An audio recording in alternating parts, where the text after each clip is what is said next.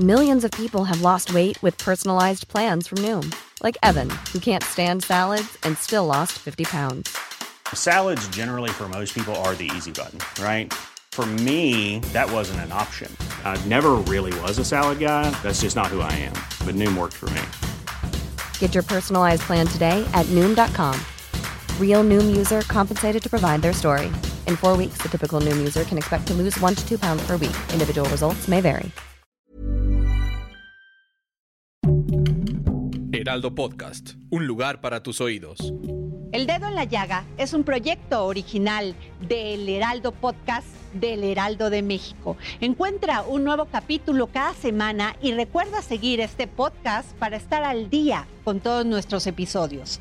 En este capítulo platicamos con Bernardo Noval, CEO owner de Most Wanted Group y director del Pabellón de México en la Expo 2020 Dubai. Bernardo Noval, promotor del arte, emprendedor. Naciste en la Ciudad de México. Eres hijo de una madre soltera que te sacó adelante durante muchos años. Rosy Noval.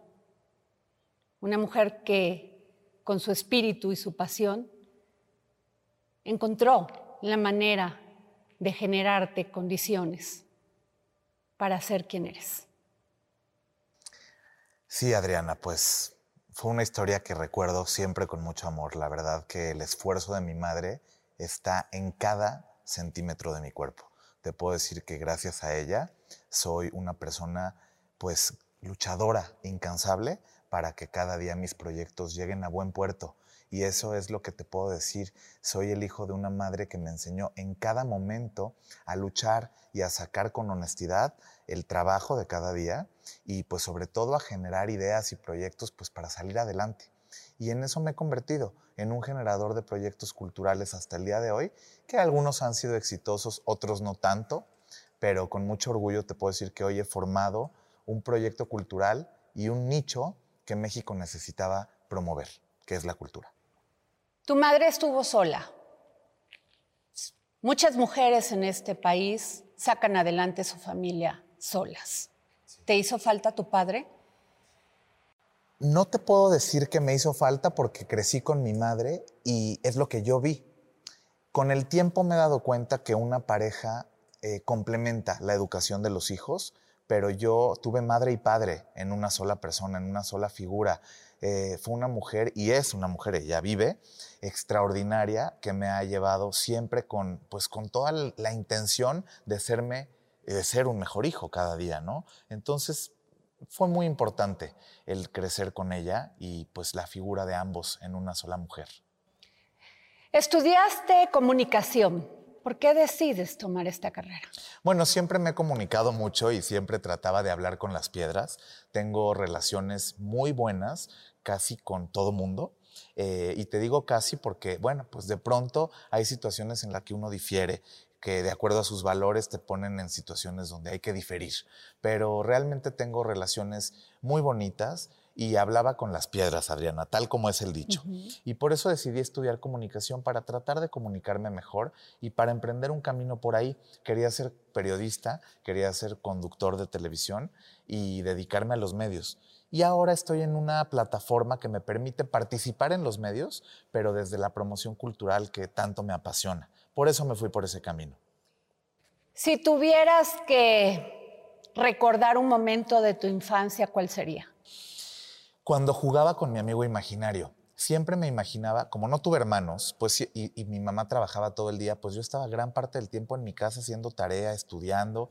Siempre tenía un amigo imaginario y le platicaba que a mí me gustaría sacar a mi mamá adelante, que no sufriera tanto, compartir más con ella. Me acuerdo mucho de esas tardes en mi casa en Lomas de Sotelo, donde yo pues trabajaba, jugaba a trabajar, jugaba a hacer proyectos, los dibujaba, eh, integraba gente, hacía equipos, porque te prometo que hasta en mi, en mi escuela me acuerdo de esos momentos donde yo hacía los equipos y les decía qué hacer.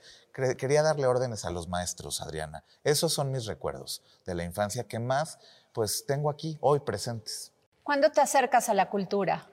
Me acerco a la cultura siempre por mi madre. Siempre fuimos a museos desde muy niño en la Ciudad de México. Ella siempre me llevaba a los parques de la ciudad, a eventos culturales que la ciudad ofrecía. Mi mamá es de Veracruz, entonces también me llevaba a conocer a un festival muy bonito en Tamiagua, un festival muy bonito de, los voladores de Papantla, que ya no existe y que ya no sucede en Veracruz. Eh, fui a la Guelaguetza. Conocí mucho de México gracias a mi mamá, que me enseñaba lo que teníamos que conocer, como lo que teníamos que estar orgullosos que es de la cultura y la tradición de México. Y fue así que me fui acercando a la cultura. Ella me enseñó de ópera, me enseñó pues de los muchos eventos culturales de la ciudad y poco a poco yo fui generando y obteniendo oportunidades para conocer del mundo y así promover México. Has participado en varios programas de televisión, entrevistado a personalidades, has estado en eventos muy importantes. Esa, esa parte de ti, ¿cómo, ¿cómo la llamarías? ¿Qué significa en la vida de Bernardo Noval? Pues la primera oportunidad que tuve en la televisión me la dio Líderes Mexicanos, eh, una revista, y yo tuve la oportunidad de acercarme a grandes líderes del país, a empresarios muy relevantes, políticos, en general acercarme a las personas que tomaban las decisiones de México. Y fue así como empecé a tener acercamiento con gente que me decía, oye, vamos a hacer proyectos y vamos a generar esto. Comunicaba a través de mis ideas y creo que le empecé a poner un valor a las ideas y así generé hoy una promotora cultural. Pero siempre porque trabajé pues desde, desde jalar cables, Adriana, desde hacer una agenda, desde coordinar invitados para la tele, desde conocer la producción de atrás, eh, a los grandes productores de México, tú eres una de ellas, y fue así que logré pues lo que hoy estoy haciendo en Most Wanted Group. ¿Cómo inicia esta idea, Bernardo, de traer, este, de apostarle a los grandes proyectos culturales como Van Gogh Alive? Pues viajando en el mundo, eh, con las oportunidades que he tenido, conocí algunas experiencias inmersivas que hoy es en lo que estamos trabajando.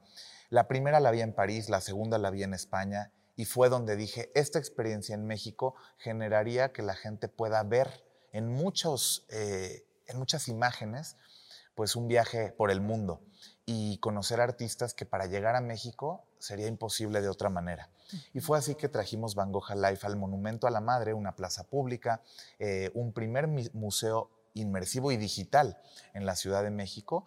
Y creo que la clave de todo esto fue poder juntar a través de una buena comunicación a la iniciativa privada y reunir más de 50 marcas patrocinadores eh, y por supuesto a, los, a las instituciones, a la Ciudad de México, ¿no? a la Alcaldía Cuauhtémoc, que es donde está el Monumento a la Madre, y poder hacer un proyecto en conjunto para los mexicanos. Pasó por un momento muy complicado Van Gogh, porque lo abriste cuando estaba la pandemia, empezaba la pandemia. ¿Qué significó esto para este proyecto? Ay, un sacrificio enorme, un sacrificio enorme que sigue hoy vigente, ¿no? Eh, abrimos un proyecto con miras a, ser muy prometedor, con pues muchas ideas de llevarlo a todo el país, empezar en la ciudad, viajar con el proyecto. Por eso lo hicimos en una carpa y no en, una institución eh, de paredes y techo, ¿no? Y pues no dejamos a nadie en la calle, nos quedamos con un equipo muy grande de personas eh, trabajadoras que estaban ahí para contratarse por seis meses, ¿no? Y pues la pandemia nos cerró ocho. Veníamos por seis, pero cerramos ocho. Y siempre se prolongaba. Y ya íbamos a abrir, pero no había condiciones por la salud y por la pandemia. Entonces, la verdad fue un descubrimiento tener un proyecto así. Nos costó pues mucho dinero y nos costó un esfuerzo enorme que seguimos hoy reconstruyendo. Eh, Van Gogh Life me enseñó a saber construir y reconstruir y hacer un, otra vez como te decía con mi madre, luchador incansable. Y así es, hasta el día de hoy, Adriana. Un proyecto como este, ¿a cuántas em, personas emplea Bernardo Noval? Mira, hoy tenemos 120 personas en, el hemisferio de las exposiciones inmersivas y en lo que hoy es Van Gogh Life, Monet, and Friends aquí en la Ciudad de México. Van Gogh está en Toluca. Tenemos otros proyectos culturales y Most Wanted Group, que es, digamos, el paraguas que arropa todos estos proyectos, tiene 120 personas trabajando para promover la cultura y para generar oportunidades para más mexicanos de conocer proyectos que solamente viven en las capitales más importantes del mundo y que siempre defiendo a México. México es una de las más importantes y cómo se iba a quedar atrás, ¿no? ¿Es difícil ser promotor cultural? Es difícil ser promotor cultural en todo el mundo, pero muy especialmente en una pandemia. Promover la cultura se convierte en la última de las prioridades de las agendas públicas y privadas. El proyecto de Van Gogh requiere de mucha inversión y requiere de mucha apuesta, de muchas voluntades, Adriana. Y todas esas voluntades siguen vigentes. Sin embargo, hay que defender la cultura como una prioridad. Y eso ha sido muy complicado. Bernardo Noval, después se te nombra director del pabellón de la Expo de México en la Expo Dubai. Platícanos de esto. ¿Qué significó para México? ¿Qué significó para ti? Eh, creo que mi carrera está hecha de retos. Eh, fue un reto enorme. La definición fue un reto y un objetivo cumplido. Te lo podría decir así. La presencia y la participación de México en las expos universales ha sido constante desde la aparición de una expo universal en 1800 en Londres. Y México, constantemente México ha participado. No se podía quedar fuera. México pasa por una austeridad económica muy necesaria para el país y te puedo decir que el proyecto de participar en el pabellón de México fue gracias a la iniciativa privada y sobre todo a muchas voluntades que decidieron participar. Eh, la CONCAMIN y Relaciones Exteriores me nombran o me sugieren como director del pabellón de México en la Expo Dubai.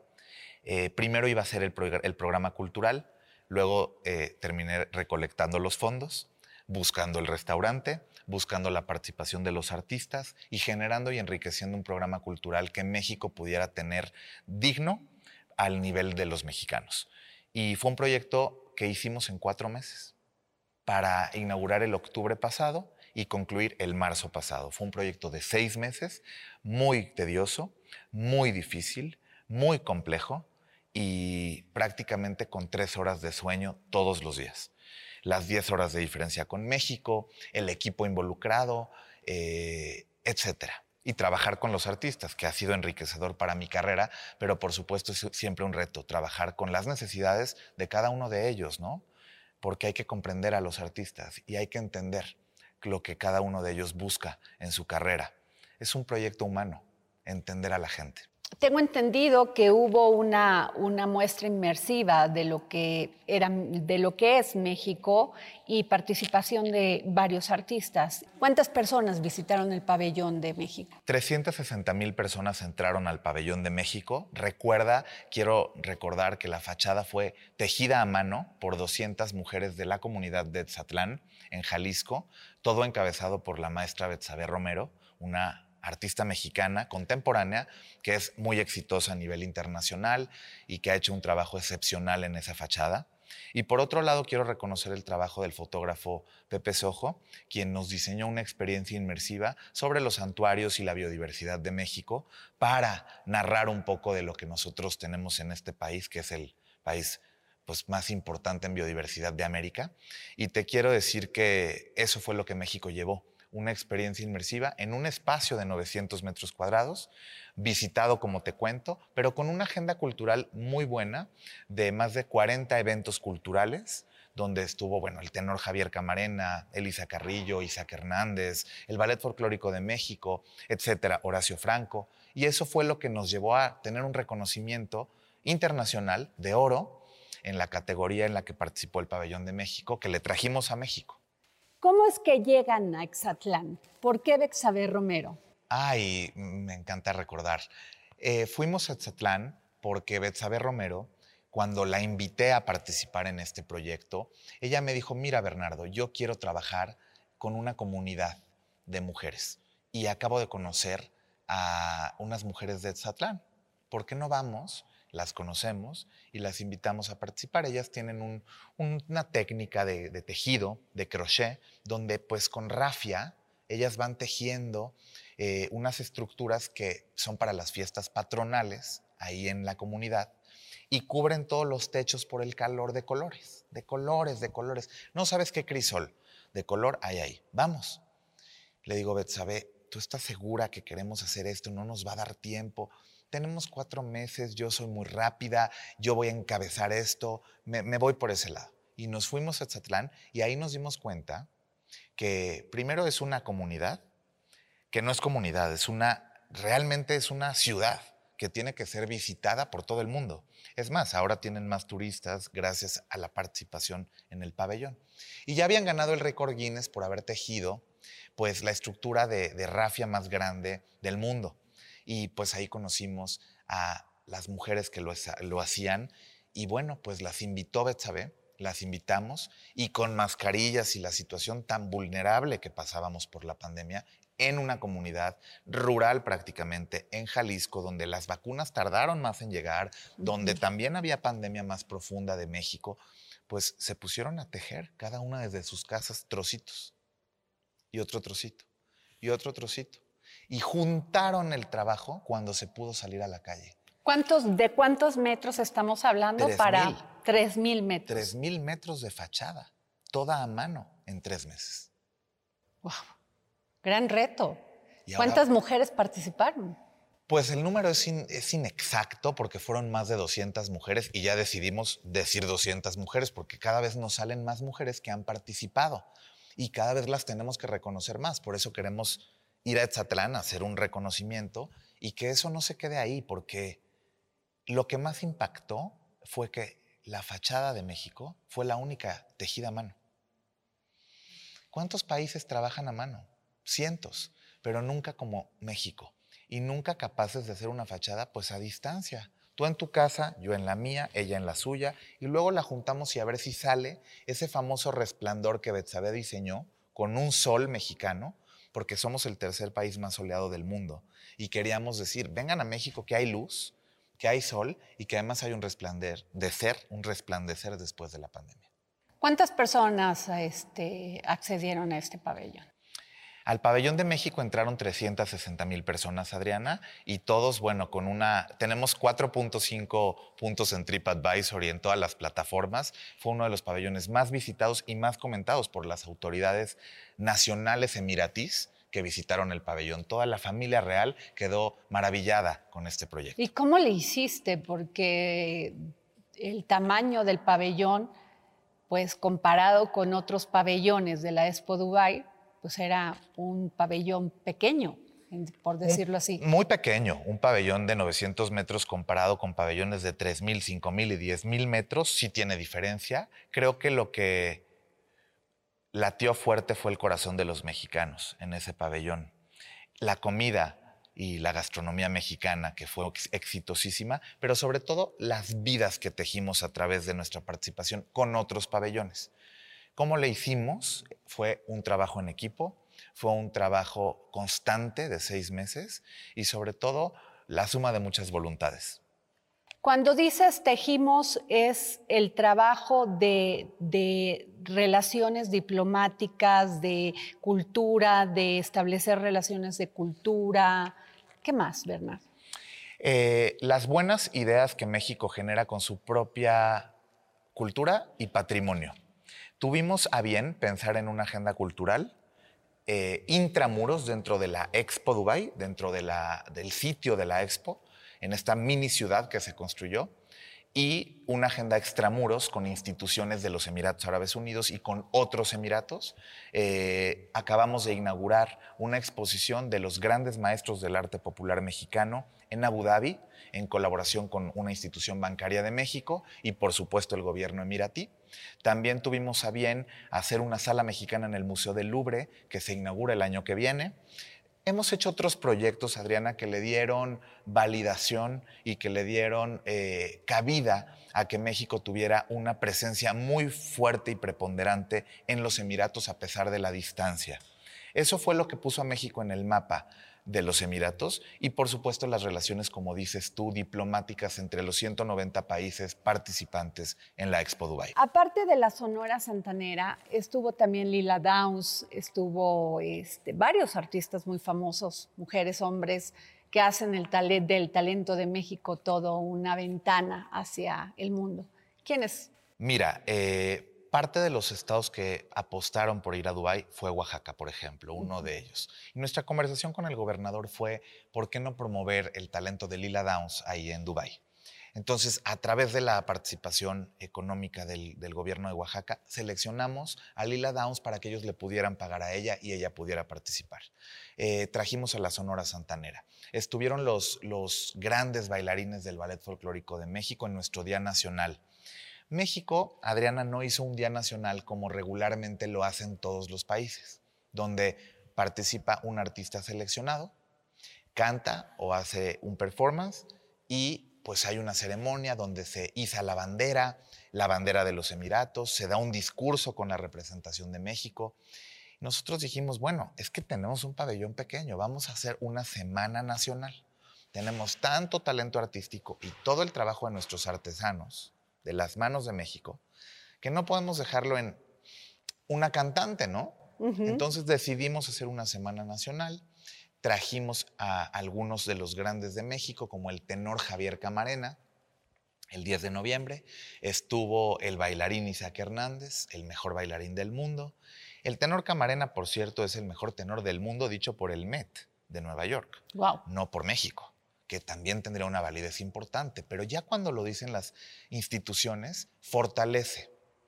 Por eso trajimos también a Isaac, a Elisa Carrillo.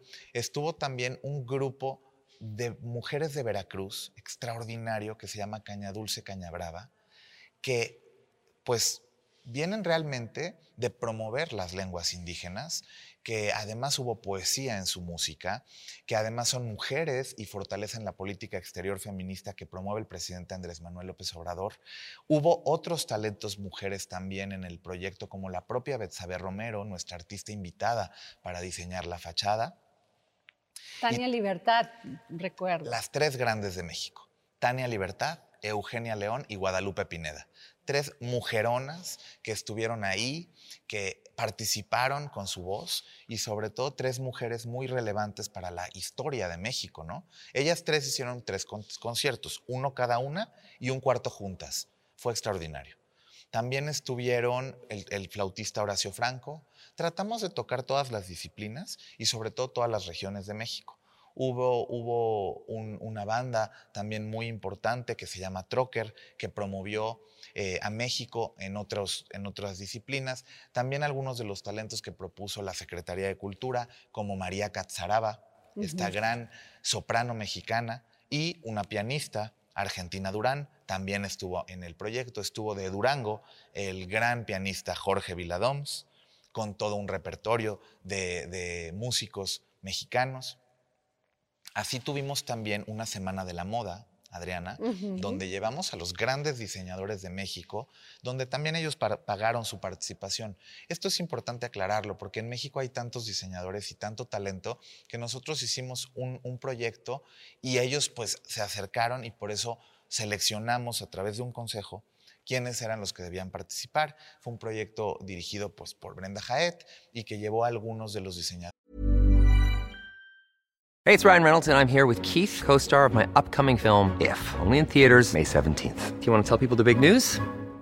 All right, I'll do it. Sign up now and you'll get unlimited for $15 a month in six months of Paramount Plus Essential Plan on us. Mintmobile.com slash switch.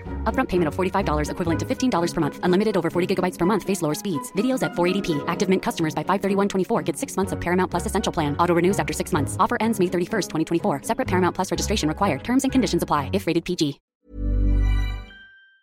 Y ellos pagaron su, ellos pagaron su, estadía y todo. Sus vuelos, su, llevar sus vestidos y sobre todo a las modelos. Que tuvieron que participar ahí, porque pues son honorarios elevados, Adriana, que no podíamos absorber nosotros, ¿no? Ok. Entonces, Dubai Fashion México fue muy relevante porque nos permitió participar con otros pabellones, otros países y fortalecer la diplomacia cultural. Cuando dices participar, ¿a qué te refieres? O Que, no- sea, que hicimos los desfiles en sus pabellones.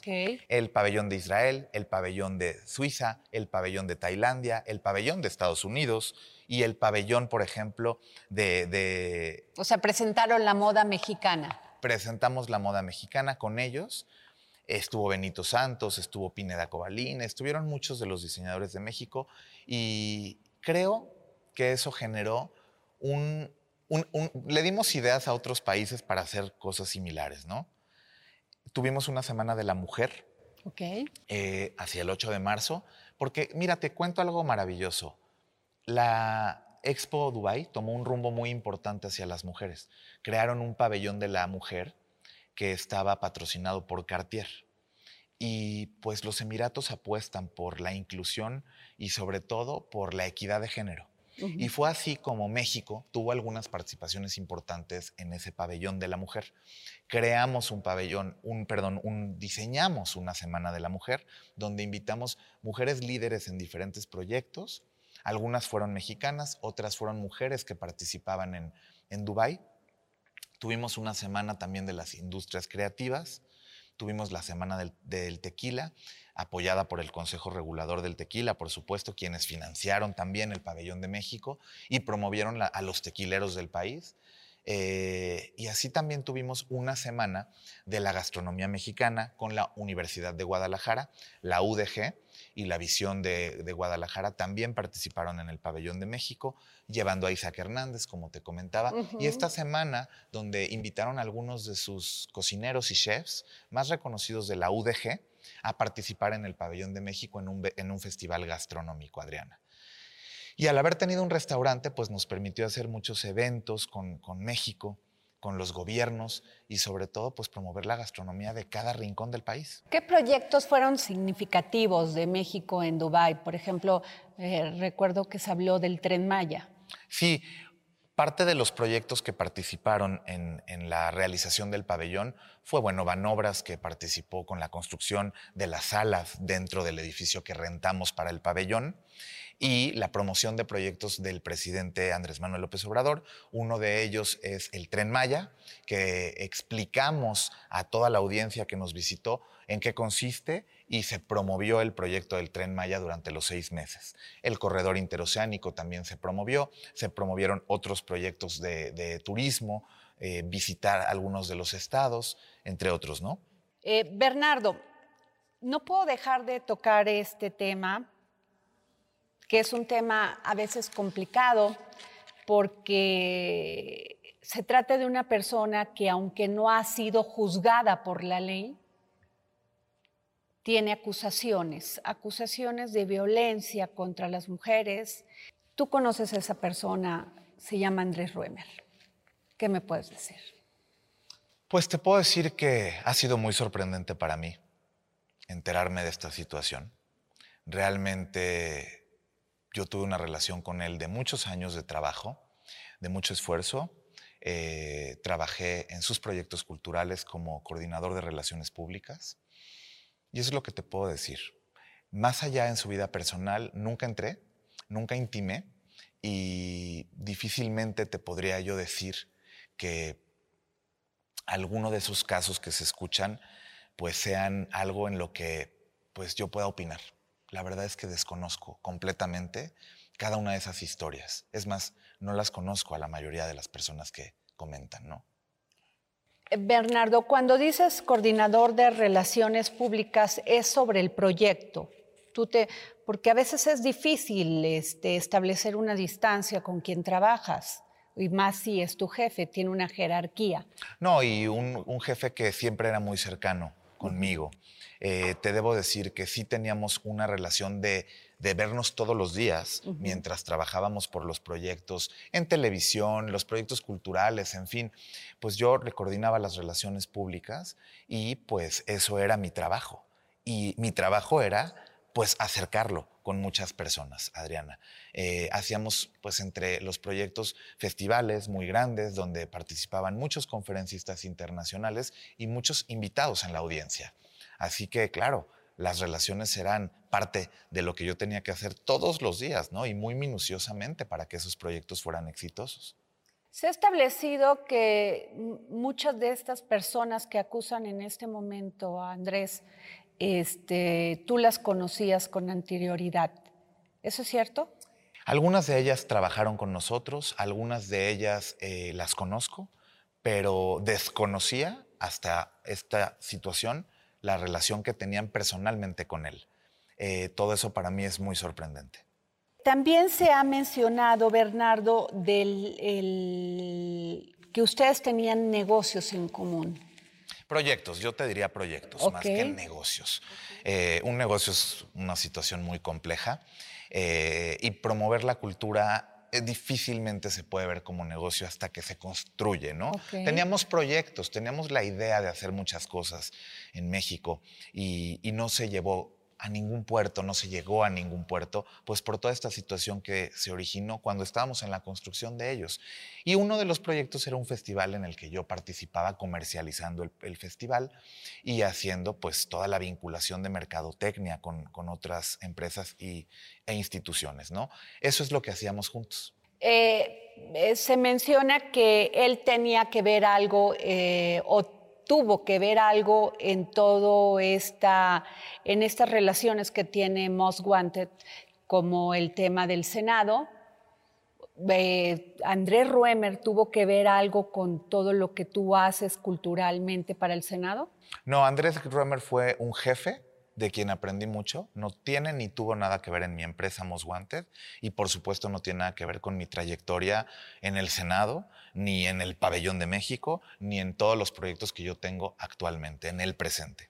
O sea, definitivamente no tiene nada que ver con esto que tú, de lo que ha hecho Most Wanted hasta... Este nada que ver, nada que ver. El proyecto eh, de Van Gogh, en el cual estuvo invitado a la inauguración, fue como un invitado más. Eh, ¿Tú has tenido comunicación con él? Tuve comunicación con él. Es, una persona con la que yo tenía una relación, pues, te puedo decir, de amistad. Eh, tengo más de un año y medio sin verlo. Y tuve comunicación hasta que cada vez me sorprendía más lo que escuchaba y pues limitamos la comunicación. ¿Qué sientes tú de esta situación que se ha señalado, Bernardo? ¿Es injusto?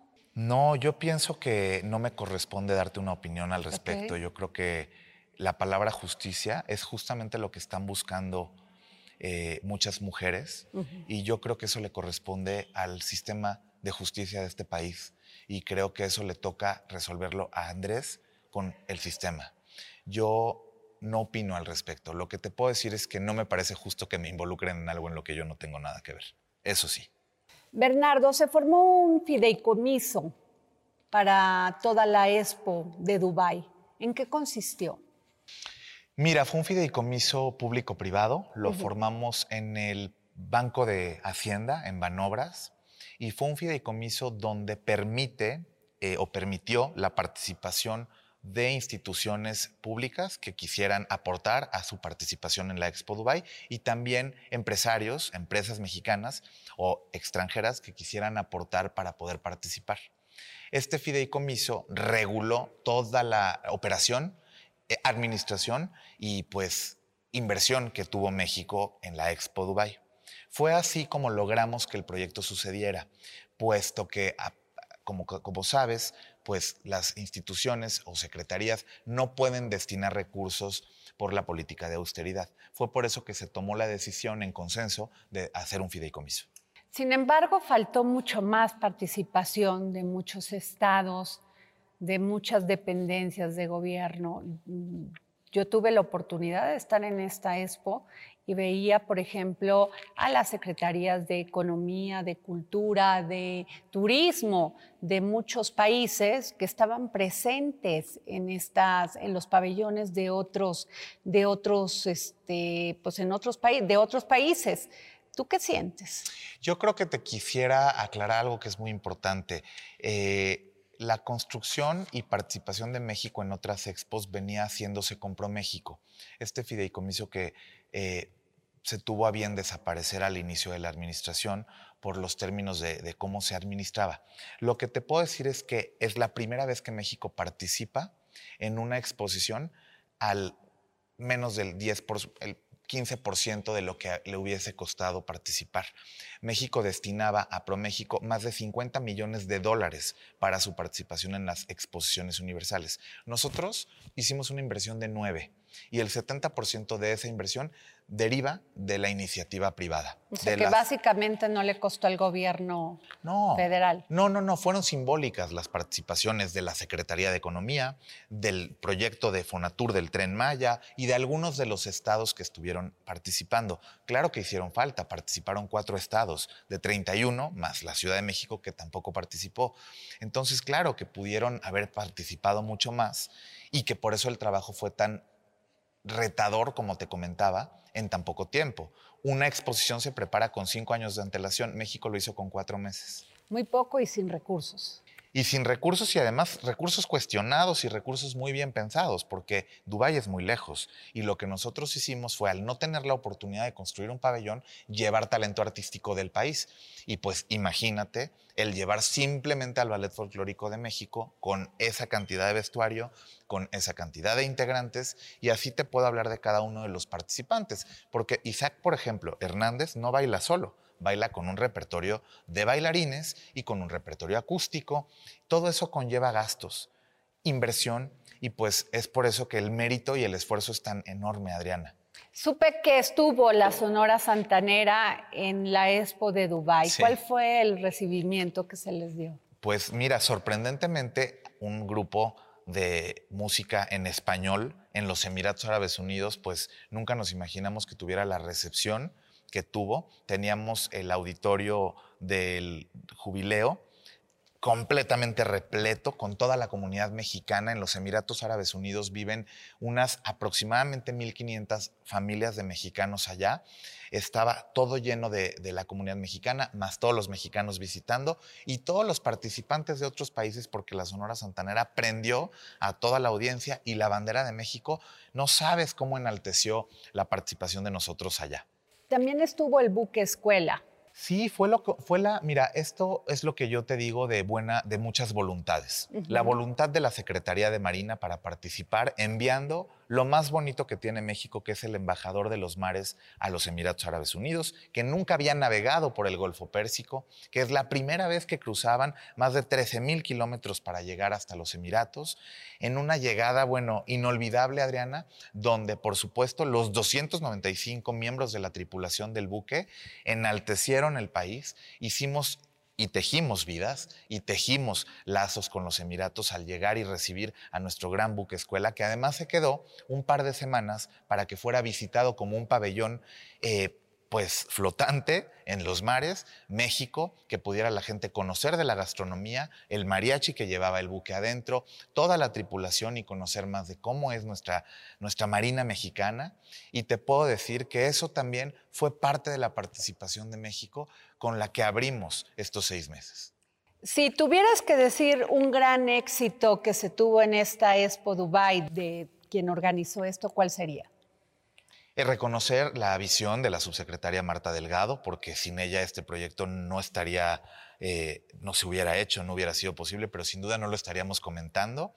Creo que la visión de la Cancillería, del canciller Ebrard, fueron clave para llegar allí, pero sobre todo los muchos empresarios que participaron, los muchos... Eh, empleados que tuvo el pabellón de México, mexicanos, eh, el restaurante mexicano y todo lo que hubo ahí fue posible gracias a la visión que tuvo México desde Relaciones Exteriores, la CONCAMIN también, y pues haberme sumado a mí fue un orgullo para mi carrera y te quiero decir que yo estoy solamente agradecido con haber participado en este proyecto. ¿Qué sigue para Bernardo Noval? Este, Hay una eh, playa, Adriana. ya tenemos Van Gogh, ya tenemos Monet.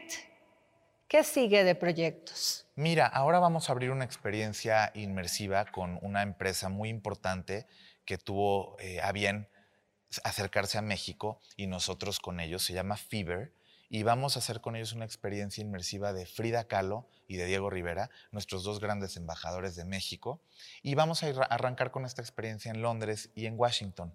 Y bueno, en México seguiremos promoviendo el teatro, la música, la ópera eh, y otros, bueno, otras disciplinas, haciendo exposiciones donde la gente pueda entrar de forma gratuita o muy accesible. Y bueno, hacia allá vamos. Y esto, esto que vas a hacer en Londres es proyecto de Most Wanted. Es proyecto de Most Wanted y Fiber. Y Fiber. Ok, y se va a llevar a cabo en Londres. Sí, nosotros tenemos una participación más discreta, más pequeña. Eh, es una inversión que deriva de Fiber. Nosotros realmente tuvimos la idea, concebimos todos los derechos con el Banco de México eh, le pagamos a las más de 40 instituciones a nivel global que tienen un cuadro de Frida o de Diego, que nos han prestado los derechos de su obra y la reproducción de ella. Y por eso ese proyecto es tan importante, porque legitima a los dos embajadores de México, que son Frida y Diego. Ahora, esto es en Londres y en México. En México vamos a, a, tener una experiencia de Monet por más meses. Estamos diseñando una experiencia del Día de Muertos hacia finales de año y queremos vincular el fútbol como diplomacia cultural y diplomacia deportiva, haciendo un proyecto inmersivo en la Ciudad de México que estamos construyendo hacia noviembre y diciembre de este año. O sea que estás lleno de proyectos. Sí, ojalá que, pues, que nos vaya bien con todo lo que está alrededor y que no haya otra pandemia de por medio, ¿verdad? ¿Qué pasa cuando tienes todos estos proyectos y muchos de ellos exitosos y hay críticas, Bernardo? ¿Qué sientes? Yo pienso que... ¿Envidia? mira, no, no, sé si lo llamaría envidia. Siento que México y la humanidad nos tenemos que preparar para fortalecer los éxitos de la persona que tenemos al lado y tratar de trabajar en equipo. Eso es muy importante. Eh, hay otros países como Estados Unidos que funcionan así. ¿Cómo puedo hacer que tu jardín sea más verde? No cómo lo voy a hacer amarillo sino cómo te voy a ayudar a fortalecer tus flores. Creo que México tiene mucho que aprender y creo que tenemos que trabajar en equipo. Unidos somos más fuertes. Eso te diría. En Dubái, ¿cómo se veía la imagen de México y la imagen del presidente Andrés Manuel López Obrador? Mira, yo creo que hicimos un gran trabajo por fortalecer los proyectos que son importantes para el presidente de México. Muy bien, yo creo que México quedó en alto, que dejó un nombre muy importante, que dejó muchas visitas pendientes, mucha gente que viene al país. Hicimos una gran relación con muchos países que quieren conocer nuestro país, que quieren generar oportunidades de negocio. Y esto es algo muy importante que también hizo el pabellón y que no hemos hablado. Tuvimos una oficina de negocios en la tercera planta del pabellón, también en colaboración con la secretaria Cloutier de la Secretaría de Economía y estamos dando seguimiento a través de la Cancillería, la oficina de, la subsecretaria Delgado, para que todas las oportunidades de negocio para México que surgieron ahí le den continuidad desde su oficina y haya oportunidades de inversión en nuestro país. Hay mucha gente que quiere comprar nuestros frutos, nuestros productos agroindustriales, nuestro tequila, nuestro mezcal y sobre todo venir a invertir en cultura, que eso es lo que estamos buscando también y que haya un seguimiento en este proyecto. Bernardo, eh, ¿quién decide que seas tú el director del pabellón de la Expo Dubai 2021? Ay, pues me encanta que me lo preguntes porque sí es importante aclararlo. Yo no había sido seleccionado para dirigir nada. A mí me hablaron la Concamín, eh, que es una cámara de empresas, y me dijeron, oye, se está planeando la Expo Dubai. Nos gustaría que promuevas la cultura, que generes un programa cultural vamos a tener una reunión. Eh, nos reunimos con la subsecretaria Delgado y yo lo que iba a hacer, ella me invitó con la Concamín a generar un programa cultural. Simplemente esa, esa iba a ser mi participación. Y más adelante a ellos se les cayó una negociación muy importante con un empresario que había decidido apoyar el pabellón y que, bueno, entre situaciones que yo desconozco, ese acuerdo se cayó y ese empresario se bajó, no, no participó, no aportó nada. Y en eso, pues fue cuando la Concamín y la subsecretaria me dicen, oye, ya no tenemos esta oportunidad. Y yo dije, yo los ayudo a recolectar patrocinadores, yo hago esto todos los días, mis proyectos culturales están soportados por patrocinios y yo entro con ustedes, me encantaría participar. Yo ya había ido, Adriana, a una expo universal en China hace 11 años. Y por eso conocía la importancia y la relevancia de que México participara ahí. Ya habíamos hecho proyectos en Dubái, te quiero decir que ya habíamos tenido dos exposiciones de artistas mexicanos allí. Ya conocía yo a la embajadora Méndez cuando ella estaba tomando la embajada hace seis años, y pues ya conocíamos la región Most Wanted. Por eso dije, vamos, vamos y participemos. Y fue así como me metí en este tema. Después, cuando fui recolectando, la Concamín y la subsecretaria me vuelven a sentar y me deciden invitar a dirigir todo el proyecto y ya no solamente la agenda cultural. Fue así como, pues prácticamente me quedé con las riendas de todo el proyecto y aún así, con humildad, elegimos a una comisaria general para que yo pudiera seguir recolectando dinero en México. Y yo, pues, no era la figura más, la, digamos, máxima ante la Expo y el resto de los países. Fue, fue Barta Jaramillo una mujer mexicana, una mujer que vive y sigue en los Emiratos Árabes Unidos en los cierres del pabellón, de los cuales podríamos hablar, y, ella fue la máxima autoridad del pabellón y yo la máxima autoridad en recolectar todos todo, todo los patrocinios. ¿Se piensa que es fácil irle a pedir dinero a un empresario para que te apoye en un proyecto cultural? ¿Es fácil? Nada fácil, nada fácil, menos en una pandemia y menos con mucha gente, pues cuestionándose si es buen momento para invertir en proyectos de México en el exterior por diversas situaciones. Lo que te puedo decir es que no fue nada fácil y además con tan poco tiempo, ¿qué les ofreces, no? Eh, cuando construyes un pabellón puedes crear la plaza del Heraldo o puedes crear la plaza de Bernardo y Adriana y entonces hacemos, aquí no había tiempo de generar tanto, ¿no? Entonces era mucho más difícil. Por eso había muchas pantallas y por eso la gente eh, vio tantos videos en el pabellón, porque fue la forma también de poderle dar participación a los empresarios. Ahora se ha cuestionado el tema de la transparencia de los recursos. ¿Qué nos puedes decir de eso? Que revisen el portal de transparencia que se subió ya hace un mes a la Secretaría de Relaciones Exteriores hay un portal que se está actualizando y que se va a seguir actualizando durante todo este proceso de cierre. Se están preparando libros blancos, se hará un portal adicional para que la gente conozca todo lo que sucedió en la Expo de Dubai. Se pueden enviar solicitudes de información a todas las dependencias que participaron en el proyecto y creo que la entrega más clara estará disponible en ese portal y sobre todo pues la, idea es que si hay algo que, aclarar, lo puedan eh, solicitar. Así de sencillo. Sí, cada, cada expo genera libros blancos, que son pues punto y coma de todo lo que sucedió, por qué se decidió así, y es lo que estamos preparando para que eso esté subido digitalmente y la gente lo pueda consultar. Muy bien, pues muchas gracias Bernardo, gracias por esta entrevista para el dedo en la llaga. Gracias, Adriana, por tu profesionalismo. Agradecemos las facilidades otorgadas para esta grabación al Club de Periodistas de México.